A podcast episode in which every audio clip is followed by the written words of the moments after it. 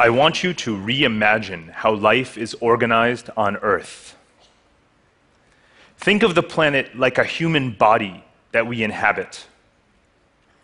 The skeleton is the transportation system of roads and railways, bridges and tunnels, air and seaports that enable our mobility across the continents.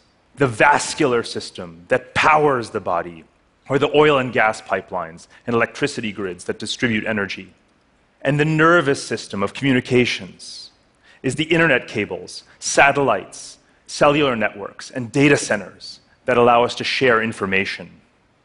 This ever expanding infrastructural matrix already consists of 64 million kilometers of roads, 4 million kilometers of railways, 2 million kilometers of pipelines, and 1 million kilometers of internet cables. What about international borders? We have less than 500,000 kilometers of borders. Let's build a better map of the world. And we can start by overcoming some ancient mythology. There's a saying with which all students of history are familiar geography is destiny. Sounds so grave, doesn't it? It's such a fatalistic adage. It tells us that landlocked countries are condemned to be poor, that small countries cannot escape their larger neighbors, that vast distances are insurmountable. But every journey I take around the world, I see an even greater force sweeping the planet connectivity. The global connectivity revolution, in all of its forms transportation, energy, and communications has enabled such a quantum leap in the mobility of people, of goods, of resources, of knowledge, such that we can no longer even think of geography as distinct from it.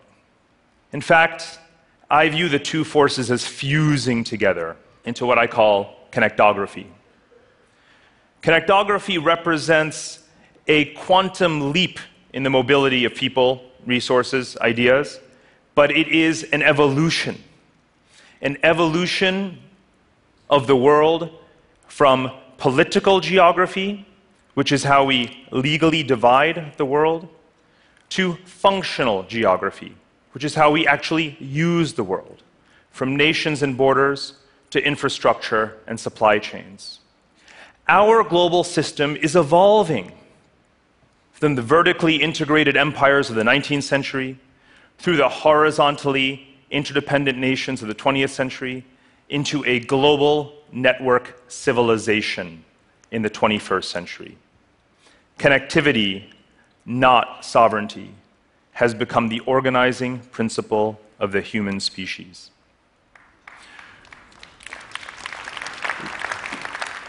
We are becoming this global network civilization because we are literally building it. All of the world's defense budgets and military spending taken together total just under $2 trillion per year. Meanwhile, our global infrastructure spending is projected to rise to $9 trillion per year within the coming decade. And well, it should. We have been living off an infrastructure stock meant for a world population of 3 billion, as our population has crossed 7 billion to 8 billion, and eventually 9 billion and more. As a rule of thumb, we should spend about $1 trillion on the basic infrastructure needs of every billion people in the world. Not surprisingly, Asia is in the lead. In 2015, China announced the creation of the Asia Infrastructure and Investment Bank, which, together with a network of other organizations, aims to construct a network of iron silk roads stretching from Shanghai to Lisbon. And as all of this topographical engineering unfolds, we will likely spend more on infrastructure in the next 40 years. We will build more infrastructure in the next 40 years than we have in the past 4,000 years. Now let's stop and think about it for a minute. Spending so much more on building the foundations of global society rather than on the tools to destroy it can have profound consequences. Connectivity is how we optimize the distribution of people and resources around the world. It is how mankind comes to be more than just the sum of its parts. I believe that is what is happening. Connectivity has a twin megatrend in the 21st century planetary urbanization. Cities are the infrastructures that most define us.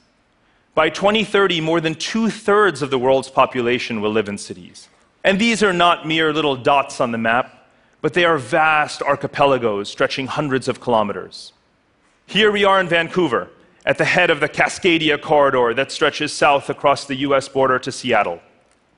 The technology powerhouse of Silicon Valley begins north of San Francisco, down to San Jose, and across the bay to Oakland.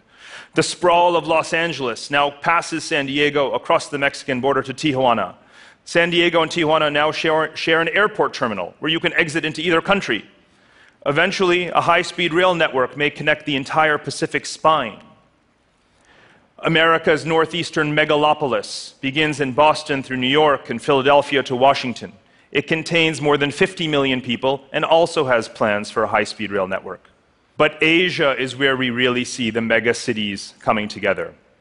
This continuous strip of light from Tokyo through Nagoya to Osaka contains more than 80 million people and most of Japan's economy. It is the world's largest megacity, for now. But in China, megacity clusters are coming together with populations reaching 100 million people. The Bohai Rim around Beijing, the Yangtze River Delta around Shanghai, and the Pearl River Delta stretching from Hong Kong north to Guangzhou. And in the middle, the Chongqing Chengdu megacity cluster, whose geographic footprint is almost the same size as the country of Austria.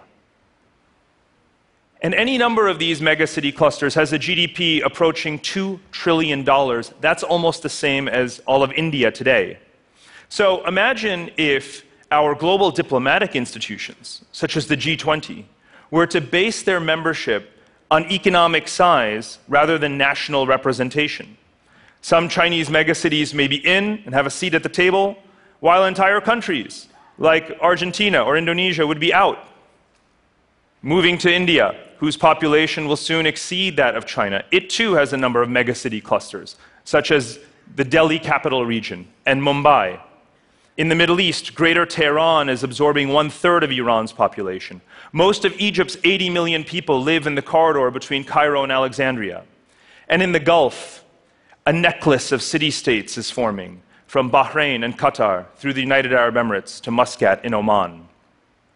And then there's Lagos, Africa's largest city and Nigeria's commercial hub.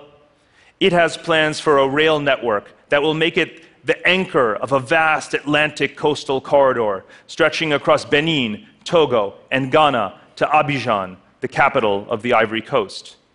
But these countries are suburbs of Lagos. In a megacity world, countries can be suburbs of cities. By 2030, we will have as many as 50 such megacity clusters in the world. So, which map tells you more? Our traditional map of 200 discrete nations that hang on most of our walls, or this map of the 50 megacity clusters? And yet, even this is incomplete because you cannot understand any individual megacity without understanding its connections to the others. People move to cities to be connected, and connectivity is why these cities thrive. Any number of them, such as Sao Paulo or Istanbul or Moscow, has a GDP approaching or exceeding one third to one half of their entire national GDP. But equally importantly, you cannot calculate any of their individual value without understanding the role of the flows of people, of finance, of technology that enable them to thrive. Take the Gauteng province of South Africa, which contains Johannesburg and the capital Pretoria. It too represents just over a third of South Africa's GDP. But equally importantly, it is home to the offices of almost every single multinational corporation that invests directly into South Africa and indeed into the entire African continent. Cities want to be part of global value chains. They want to be part of this global division of labor. That is how cities think. I've never met a mayor who said to me, I want my city to be cut off. They know that their cities belong as much to the global network civilization as to their home countries. Now, for many people, urbanization causes great dismay. They think cities are wrecking the planet. But right now, there are more than 200 intercity learning networks thriving. That is as many as the number of intergovernmental organizations that we have. And all of these intercity networks are devoted to one purpose mankind's number one priority in the 21st century sustainable urbanization. Is it working? Let's take climate change. We know that summit after summit in New York and Paris is not going to reduce greenhouse gas emissions. But what we can see is that transferring technology and knowledge and policies between cities is how we've actually begun to reduce the carbon intensity of our economies. Cities are learning from each other how to install zero emissions buildings, how to deploy electric car sharing systems. In major Chinese cities, they're imposing quotas on the number of cars on the streets. In many Western cities, young people don't even want to drive anymore. Cities have been part of the problem, now they are part of the solution. Inequality is the other great challenge to achieving sustainable urbanization. When I travel through megacities from end to end, it takes hours and days, I experience the tragedy of extreme disparity within the same geography. And yet, our global stock of financial assets has never been larger, approaching $300 trillion. That's almost four times the actual GDP of the world. We have taken on such enormous debts since the financial crisis, but have we invested them in inclusive growth? No, not yet. Only when we build sufficient, affordable public housing, when we invest in robust transportation networks to allow people to connect to each other, both physically and digitally, that's when our divided cities and societies will come to feel whole again. And that is why infrastructure has just been included in the United Nations Sustainable Development Goals, because it enables all the others. Our political and economic leaders are learning that connectivity is not charity, it's opportunity. And that's why our financial community needs to understand that connectivity is the most important asset class of the 21st century.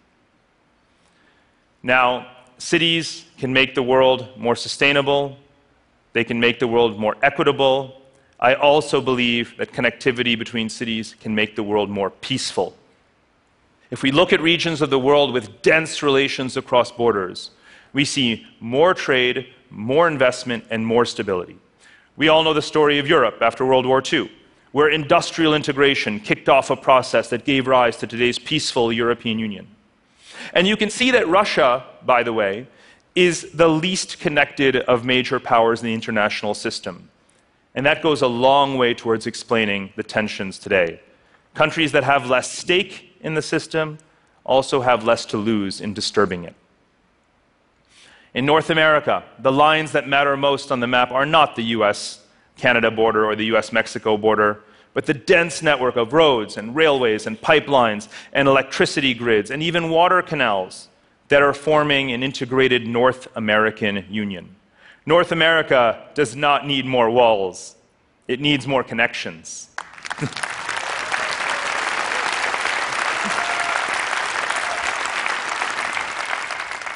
But the real promise of connectivity is in the post colonial world. All of those regions where borders have historically been the most arbitrary, and where generations of leaders have had hostile relations with each other. But now a new group of leaders has come into power and is burying the hatchet. Let's take Southeast Asia, where high speed rail networks are planned to connect Bangkok to Singapore and trade corridors from Vietnam to Myanmar. Now, this region of 600 million people coordinates its agricultural resources and its industrial output.